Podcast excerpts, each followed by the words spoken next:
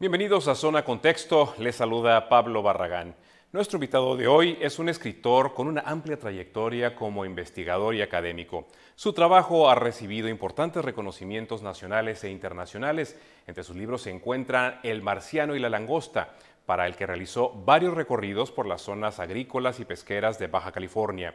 El resultado ha sido un documento muy completo sobre los orígenes de la cocina de la región, cuya fama ha trascendido las fronteras. Recientemente, otro de sus libros, La fábrica de boxeadores de Tijuana, ha servido para crear el argumento del largometraje denominado Desde la esquina, en el que se aborda el trabajo de una persona que ha estado detrás de varias figuras importantes del boxeo que convirtieron a esta ciudad en la capital del pugilismo en Latinoamérica.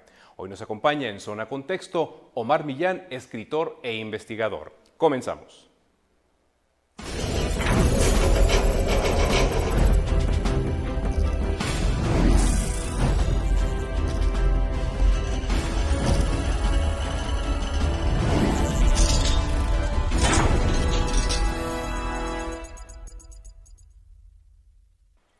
Omar, pues nuevamente bienvenido a Zona Contexto. Gracias por estar con nosotros. Muchas gracias, Pablo, por la invitación y felicidades por el espacio. Muchas gracias.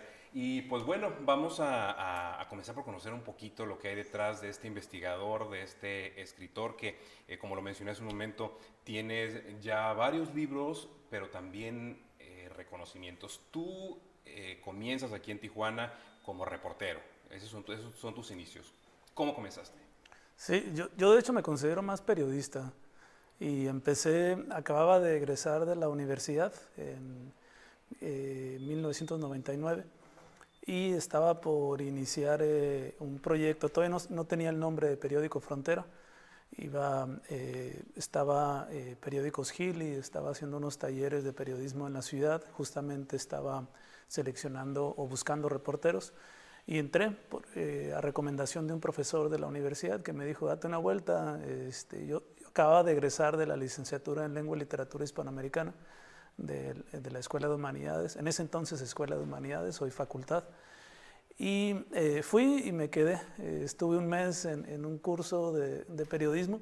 Yo creí que iba a ser un, un, trabajo temporal, porque entonces yo estaba ya como profesor eh, de literatura en, una preparatoria y una secundaria, en, en secundaria de español y estaba en una estación de radio, entonces en Radio Enciso, era operador y de vez en cuando eh, hablaba o daba algunas noticias y este, también hacía doblajes, eh, no sé si recuerdas las producciones Calderón. ¿Cómo no? Eh, cada mes me hablaban para hacer algunos papeles ahí pequeños. De hecho, fíjate que es una parte que casi nunca he compartido, pero también hice doblajes ahí. Sí, durante un tiempo. Sí, algo bastante divertido. Sí, muy divertido, ¿no? Y yo creí que el periodismo eh, que, eh, iba a ser algo temporal y de pronto eh, surgió desde el principio la pasión, ¿no? la combiné con una serie de, de, libros que estaba leyendo entonces, unos libros de anagrama, de periodismo narrativo, de Rizkar Kapuscinski, y que lo mezclé con lo que estaba trabajando y dije, esto es muy apasionante y de ahí supe que esto iba a ser para toda la vida pero ahí, ahí comencé. Y eh, en, tu desempeño periodístico eh, realizaste algunas investigaciones, de hecho hay, hay, una en particular que dio mucho de qué hablar y que aparte te, te generó un reconocimiento importante. Sí, estuve, de hecho yo empecé, yo, yo, quería cultura y me mandaron a deportes, estuve un par de años eh, como deportes, en, en, la sección de deportes y justamente después me, serviría muchísimo para mi primer libro. Pero yo empecé en deportes y de lo primero que me enviaron fue a unas peleas a Las Vegas. Eh, peleaba eh, Oscar de la Hoya contra Tito Trinidad. Y ahí justamente descubrí el, este imán que tenían los boxeadores mexicanos en el extranjero. Y bueno, después de dos años de estar en, deportes, estuve en cultura y después me, pusieron en, una sección que, duró un par de años, que era reportajes especiales. Y aquí hice eh, varios reportajes, en particular eh, uno que se llamó eh, Caso Sasayama. Era una investigación sobre el asesinato de un empresario japonés que lo habían olvidado y yo lo comencé a rebuscar tanto el expediente como algunos testimonios, algunos testigos que no habían sido entrevistados o que se mencionaban y no estaban eh, no estaba su testimonio en, el expediente. Y este, esto salió una serie de cuatro, de cuatro capítulos, si mal no recuerdo, en, el periódico. Y eh, bueno, obtuvo un premio que fue uno de los diez finalistas de un caso de corrupción en Latinoamérica.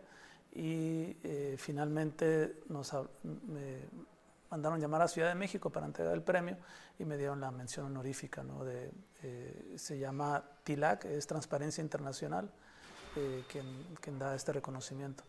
Pero sí, era, ya yo estaba eh, pensando en, que el, periodismo debía ser más profundo, que debía investigar muchos de los temas que estaban sucediendo en la ciudad que se estaban apenas tocando. Eh, me interesaba mucho tanto la migración, la identidad, el, boxeo, eh, la, misma cocina ya andaba ahí eh, como flotando en, mi cabeza de, lo que se estaba, estaba sucediendo, muchas cosas paralelas en la ciudad, muchas cosas con la cultura, que a mí me, me estaban llamando la atención, que que ahí estaban y que creo que nos, pasa, nos pasaba mucho a, los, a los que somos de aquí, eh, que justamente lo invisible es lo cotidiano, no lo vemos a pesar de que es muy importante y que, y que a, veces justamente por eso, porque lo vemos a diario y no le tomamos la importancia. Lo que mucha gente no sabe es que esa es la auténtica labor del periodista. El periodista no nada más es estar criticando, estar... Eh, eh, replicando o repitiendo noticias que se han generado, sino es saber encontrar noticia, saber encontrar novedades o saber encontrar algo impactante, no necesariamente desde el punto de vista del morbo, sino algo que realmente tenga un impacto en la comunidad donde la mayoría de la gente no lo ve. Como tú lo dices, en lo cotidiano te puedes encontrar algo que es motivo de investigación y que puede tener un impacto importante en la comunidad. Eso es lo que hace el, auténtico periodista, ¿no? Sí, a mí me, llamaba mucho la atención, eh, seguramente tú también, Pablo, que eres de aquí, eh, esta eh, identidad que, del fronterizo que no estaba, no, se, sentía de aquí. Usualmente, y le pasaba también a la ensenadense, un poco a, los de Mexicali, cuando alguien les preguntaba de dónde eres. Mucha gente que tenía 40 años, si bien era de Guadalajara o del sur del país, de otras partes, no decía que era de aquí a pesar de que tenía décadas. A mí e, eso me, desde el, principio de, que empecé en periodismo, buscaba ahí temas que tenían que ver con, esta identidad y cómo eh, cómo, cómo, se podía eh, exponer eh, este arraigo, a qué aferrarnos los, los baja californianos, porque ya desde, bueno, desde que yo empecé en el periodismo y, prácticamente toda la historia de la ciudad ha sido esta leyenda negra. Ha, sido una, una serie de, de, adjetivos que se le han endilgado a la ciudad y muchos de ellos merecidos. ¿no? Eh, antes de pasar, Omar, a platicar un poquito sobre, eh, sobre tus libros, fíjate que algo que en, lo que en lo que quisiera detenerme porque eh, yo creo que es muy importante que las nuevas generaciones lo sepan y lo conozcan. Y es que tú elegiste estudiar una carrera de esas que luego todo el mundo dice, ¿y eso como para qué sirve, no? ¿O para qué estudias eso? Es, y, lo compartimos de alguna manera, porque yo soy licenciado en comunicación y cuando yo entré eh, hace algunas décadas, todo el mundo decía, ¿y para qué estudias eso? ¿Para qué estudias filosofía y letras? ¿Para qué estudias, eh, sobre todo las carreras de, humanidades?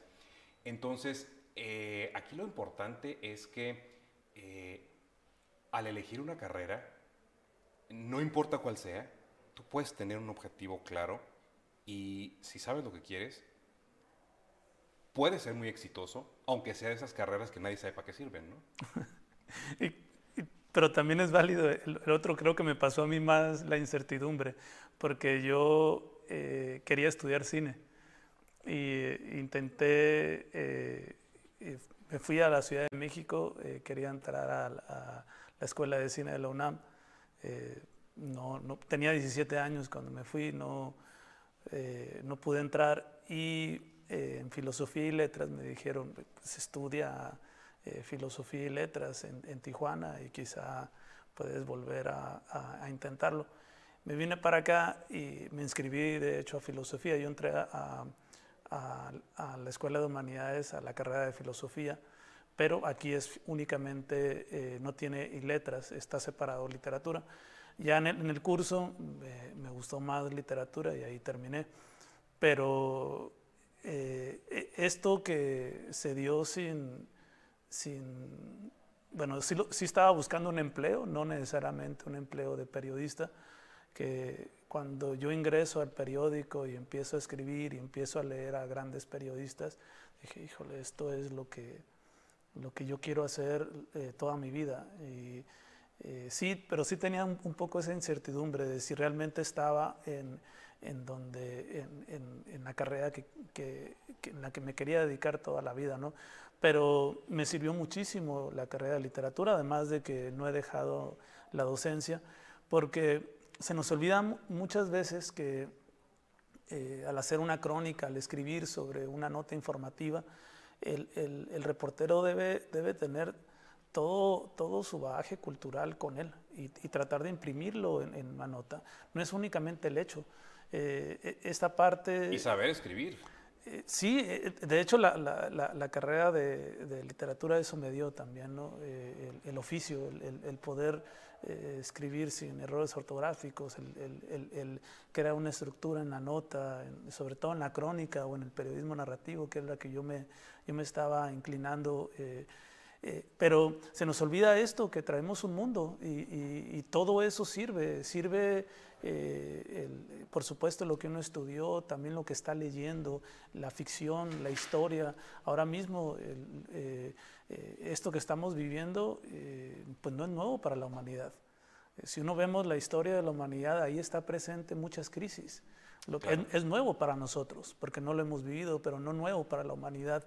Y, y, si alguien cuando se aboca a un tema trae consigo todo, todo esto, todo este mundo, todas esas lecturas, las debe de, de aplicar en, en, lo que está, en lo que está escribiendo. Y de ahí que aparezcan tanto poesía como lo que está viendo uno en televisión, como eh, el, contacto con, gente con, la que uno está conviviendo a diario, ¿no? que esté todo ahí. Pero al final de cuentas que esos sean contenidos de calidad, que a veces carecemos un poquito en estos tiempos de, eso, ¿no? Eh, yéndonos ya ahora sí a, cómo, cómo comienza tu, eh, pues tu obra creativa, que en este caso comienzas con tu primer libro y que es eh, precisamente sobre el tema de, boxeo. Según entiendo, fue algo que te apasionó precisamente en la parte, lo que lo acabas de comentar ahorita, en tu labor como reportero de deportes y te encuentras con, con, esa situación, volvemos a lo mismo que decía hace un momento de lo que hace un periodista, ¿no? Encontrar lo extraordinario en lo que parece ordinario. Y en este caso era el hecho de que, de que Tijuana era una fábrica de boxeadores. Sí. Y por eso te vas sobre ese, sobre ese tema. ¿Cómo te fue en esa, en, en, en esa investigación? Yo el tema lo había trabajado en varios medios con los que había trabajado. Yo estuve solamente cinco años en, Frontera, después me convertí en periodista independiente, estuve trabajando seis años para el San Diego Union Tribune, para otros seis años para la agencia AP. Y, los temas continuamente, el, tema del boxeo, como, como Tijuana es una capital del boxeo, eh, yo desde, desde la primera vez que me, que me enviaron a Las Vegas entendí que al boxeador mexicano se le hacía una especie, un, aura, eh, tipo como a los, a los futbolistas brasileños, que únicamente por su nacionalidad sabes que son buenos. el boxeador mexicano era visto así en el extranjero. El, boxeador tijuanense además tenía como un, plus, estaban surgiendo varias figuras en, en la frontera, estaban ya encabezando o protagonizando eh, funciones en Las Vegas, que Las Vegas es la capital mundial del boxeo, donde se, donde se, se pagan las mejores bolsas. Eh, económicas. estaban peleadores de Tijuana peleando en Nueva York, en Europa, en Asia, en, Sudáfrica, por supuesto ¿Y qué es lo Estados que encontraste Unidos. que tiene el boxeador tijuanense? Eh, una escuela y una historia, y, de eso justamente es lo que me, me, llevó al libro. Eh, eh, creía que, que, todo lo conocían, que, conocían esta, esta historia y esta escuela que estos boxeadores estaban mostrando. Y, cuando investigué justamente para estos reportajes o en las pláticas con los editores, me decían, bueno, a, ver qué encuentras. No había una, una, referencia a toda esta historia que en el boxeo acompaña a la historia de la ciudad de Tijuana, porque desde la ley seca, desde los años 30, el boxeo surgió como un entretenimiento más, como eran las corridas de toros, como eran los hipódromos, como eran los casinos, ya existían, eh, eh, de hecho en la calle Quinta de aquí de, la, de, de Tijuana, eh, se hizo una gran arena a semejanza, como al, a semejanza del Madison Square Garden. De hecho, eran los mismos eh, eh, eh, productores que, que hicieron la, la, arena y llegaron a Tijuana y querían algo similar. Por todo esta, e, este auge, y estamos hablando de los años 30 y 40. Ya desde entonces. Ya desde entonces, y, y existía esta historia y estaba ahí que poco a poco, eh, en un principio eran peleadores de, otras partes del país y poco a poco aquí se comenzaron a crear las primeras figuras locales, eh, que desde niños, habían, eh, visto muchos de estos púgiles, habían visto estas carreras. y ya sabían lo que Tijuana, por su geografía, estamos a tres horas de Los Ángeles, a seis horas de Las Vegas, podía crear. Con esa cercanía y con los los grandes managers aquí, los grandes entrenadores que estaban, que estaban llegando a, la frontera y que se estaban creando eh, peleadores de élite. Y, perdón, y, todo esto no se estaba contando.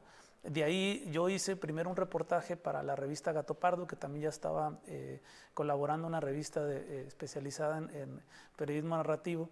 Hice un, mi primer reportaje que publiqué ahí fue justamente de boxeo y a pesar de que me habían dado 18 páginas para, para explicar esto, yo sentí, oye, mucho material se me quedó afuera. Entonces, ahí, ahí dije, bueno, esto es para un libro, ¿no? Y eh, hablé con una editora de, de, Ciudad de México, con Deborah Holz, es directora de la eh, edición Strilce, y, y, ella me dice, ¿sabes qué? A mí no me gusta para nada el boxeo. Nosotros no publicamos eh, crónica de boxeo. Ellos están especializados en libros de arte, eh, pero habían, habían, recién habían publicado un libro sobre el Nortec, Paso del Nortec, y habían publicado un, un libro sobre lucha libre, de, una, de foto, una serie de fotografías de Lourdes Groubet, de una fotógrafa, una gran fotógrafa mexicana. Y este, yo creyendo que, bueno, a ellos les iba a animar el tema del boxeo, eh, le digo, bueno, te mando el texto, si no te gusta no pasa nada. Y se quedó. A la semana ya me dijo, ¿sabes qué? Lo publicamos. En, en, esta investigación, y precisamente vuelvo a lo mismo, ¿no? Tú pones en el reflector algo que formaba parte de la cotidianidad aquí en Tijuana, que era precisamente tener eh, actividad boxística, eh, digamos que en el nivel amateur pero de donde empezaron a salir algunas figuras que comenzaron a sobresalir a nivel nacional e internacional. Pero además de este engranaje que tú acabas de mencionar, que es la historia, los antecedentes, la afición que se crea en, en Tijuana, la cercanía con Los Ángeles, la cercanía con Las Vegas, pero también encontraste personajes importantes que no necesariamente son el boxeador, sino quien está detrás de él. Así es. Eh, eh, Tijuana justamente por toda esta historia eh, eh, estaba creando boxeadores, pero también estaba creando grandes entrenadores, grandes jueces de boxeo, grandes referees. tuvimos al mejor referee de la historia del Consejo Mundial de, de, Boxeo. en fin, se creó una comunidad muy exigente, una, una comunidad que estaba eh, acostumbrada a ver eh, mucho boxeo a lo largo de su historia y a ver el mejor boxeo del mundo. ¿Y, en, ¿Y, en, cuanto a entrenadores? Eh, ahí surge la, una, una, figura que a mí, este libro, el de la fábrica de boxeadores, era un coro de voces para, para explicar este fenómeno de cómo Tijuana se convirtió en capital del boxeo. Pero siempre me surgió una, una, figura ahí que, que, se me hacía muy interesante, que era la de Rómulo Quirarte. Y, yo eh, creía, bueno, eh, esto da para otro libro aparte, ¿no? Pero no quería repetir eh, el, tema y ahí ya después surge otro proyecto que, recién no terminamos, que es un documental eh, que se llama Desde la esquina, justamente centrado en la figura de Rómulo Quirarte, de cómo este entrenador trabajó con 10 campeones mundiales, además de decenas de, de, peleadores de élite. Para que, para que dimensionemos quién es Rómulo Quirarte, eh, platícanos muy brevemente algunos de los, de los campeones que han pasado por, por sus manos, por su, por su entrenamiento. El más famoso es Julio César Chávez, ¿no? Él estuvo tanto en la primera etapa como en la última etapa de de, Chávez. Eh, pero eh, este entrenador le dio a Tijuana los primeros campeones mundiales eh, nativos de aquí, formados desde niños en su gimnasio, que es Raúl Gíbaro Pérez, doble campeón mundial, y José Dinamita Estrada, campeón gallo. poco después toma Jorge Maromero Páez, que se convierte en un fenómeno mundial para muchos en, una primera época era un, ídolo eh, capaz de emular al propio Chávez. Eh, don Rómulo eh, Quirarte lo hace campeón mundial. Después trabaja con Manuel Mantecas Medina, que es el único peleador en el mundo que ha sido cinco veces campeón mundial en peso pluma. solo por mencionar algunos. Solo por mencionar algunos, ¿no? Y, todo esto de alguna manera lo mencionas en, en este documental que se llama mm, Desde la esquina que bueno, ya ha tenido algunos reconocimientos y eh, ya sabes, el tiempo siempre nos, nos acapara, pero eh, no quiero dejar de mencionar también otro de tus libros, por eso quisiera que eh, muy brevemente nos dijeras qué reconocimiento ya ha tenido y si se va a estar proyectando, dónde se puede ver, cómo está el tema, para podernos enterar de esto que también forma parte importante de la historia y de la cultura y de la realidad de Tijuana. Es, un proyecto reciente que lo terminamos a finales de julio de este año. En octubre eh, lo metimos al festival, eh, perdón, en octubre eh, fue seleccionado para la muestra oficial del Cine Independiente de Montreal. no ganamos nada, pero bueno, la selección ahí nos dio un laurel.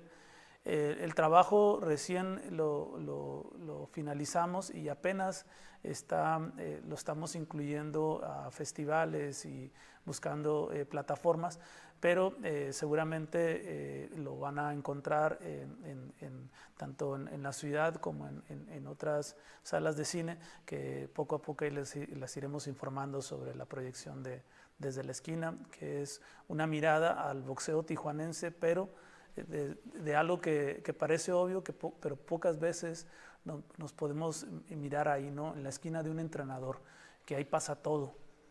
Claro, y la invitación sería que estén pendientes de, tus redes sociales y por supuesto también aquí en, en, Zona Contexto y en Zona MX eh, trataremos de darles a conocer las próximas proyecciones que haya de este documental, que muy bien vale la pena que lo, sigamos, que lo promovamos, porque pues es, un, es, una parte muy importante del patrimonio que tenemos los tijuanenses, otra razón más para sentirnos orgullosos de esta ciudad, que es la, el, valga la redundancia, el patrimonio boxístico que tenemos en la ciudad. Y Omar, eh, no quiero terminar esta, esta plática sin mencionar otro, otro de tus libros que ha sido muy importante, un documento sumamente importante que es El marciano y la langosta, que pareciera como que es, eh, por el nombre, pareciera como un cómic, ¿no? Eh, eh, pero es que son dos especies marinas que forman parte de la gastronomía de Baja California. Entonces, eh, platícanos muy brevemente cómo surge la idea de hacer este, este libro y cuál fue el resultado. Yo acababa de terminar eh, Viajes al Este de la Ciudad, que es una crónica de la guerra contra el narco eh, en Tijuana y cómo esta ciudad eh, se utilizó como experimento para el, para el expresidente Felipe Calderón. Y traía toda esa tristeza de las, de las, de las fuentes que, que, inevitablemente te contagian porque había personas que habían perdido mucho o poco, ¿no? Y esas pérdidas estaban ahí en los testimonios. Entonces traía el, tema de la gastronomía, el tema eh, más bien de la cocina, porque en Baja California no se puede hablar de gastronomía porque no hay literatura, la estamos construyendo apenas, ¿no? Y el tema de la cocina había estado surgiendo continuamente en las pláticas con los editores. Eh, ya era un, boom la, baja med o la cocina baja mediterránea. Eh, yo quería saber, bueno, si bien se hablaba de un grupo de chef o de la invención de, esto en, una cocina o en, un, solo cocinero, yo quería saber qué había detrás. Volviendo otra vez a, a, a ese tema cotidiano que muchos de, de, los platillos y de los productos que ellos anunciaban eh, como novedad, yo las había visto desde niño. Entonces quería saber, bueno, e, esto es lo que hay detrás, qué hay eh, en la cocina eh, eh, baja californiana, qué historia respalda o sustenta esta cocina de vanguardia que está, que está siendo mencionada por, por, por muchos medios. las fuentes me, me, decían, vete al sur, no me daban una, una, una, razón o, o, ese por qué, solo me invitaban a viajar. Y eso fue lo que hice estuve eh, haciendo varios viajes por la península. Por toda la península. Toda en un principio fue hasta La Paz, y, este, pero desde el primer viaje supe que en Guerrero Negro ahí ya había otro producto, ahí ya había otro tipo de cocina. Entonces lo delimité a, eh, Tijuana hasta Guerrero Negro. Y eh, sí, era el, viaje pretendido era toda la península por el, por el tanto por, la, por el Pacífico como por el Mar de Cortés, y buscar a los cocineros, buscar a los pescadores, buscar a los, a los productores y, hablar de, ese producto, de, ese platillo al que se habían dedicado toda su vida. Y, así es como surgen estas historias del marciano y la langosta, que, que poco a poco ellos, a, a través de sus testimonios, a través de estas migraciones, eh, eh, eh, entiendo que esta cocina es de migrantes, migrantes no solamente del siglo XX, de migraciones desde finales del siglo XVIII, bueno, desde antes, desde los fundadores de esta tierra, que son los concheros, los primeros pobladores de, Baja California, y, que curiosamente nos dejan lo que, lo que comían. Conocemos muy poco de ellos, pero sabemos que comían y son conchas, ostras, eh, abulones, eh, eh, ostiones, almejas. Que por eso se les llama concheros, que son las, los, las etnias nativas de aquí de, de, Baja California. Y pues bueno, tú sabes ya, tu libro del marciano y la langosta se ha convertido inclusive en texto para, para académicos y para clases que quieran saber sobre, sobre la cocina de Baja California. Entonces, pues definitivamente ha sido una aportación importantísima, además de que pudiste hacerte de una, una, colección impresionante de fotografías sobre nuestro estado. Así que pues la invitación es a que eh, se den la oportunidad de buscar eh, estos, eh, cualquiera de estos dos libros que hablan mucho acerca de la riqueza cultural que tiene Baja California que hay quienes se atreven a decir que no la tenemos, Aquí tenemos dos muestras nada más de que sí la hay y que es muy rica. Así que, Omar, felicidades por tu trabajo, por esas investigaciones, por hacer ese trabajo periodístico, por poner a la vista de los demás lo que pareciera estar camuflado entre la realidad de la cotidianidad. Así que felicidades y muchas gracias. muchas gracias a ti, Pablo. Y también nuevamente los invitamos a que estén muy pendientes de las redes de Omar Millán. Te pueden encontrar como Omar Millán en, Facebook y en Instagram. Eh, son un poco anticuado para las redes, solo estoy en Facebook. Oh, en Facebook y ahí publicas tú los, los en los que se van a hacer las proyecciones de este documental. Así es. Y pues bueno, trataremos también nosotros aquí de eh, darlas a conocer en Zona MX. Omar, nuevamente muchas gracias por estar con nosotros. Ah, muchas gracias, Pablo. Muchas gracias por la invitación. Y gracias a ustedes por habernos acompañado. Estén muy pendientes de esta plataforma de Zona MX para que conozcan acerca de los próximos programas que tenemos preparados para ustedes. Muchas gracias y hasta la próxima.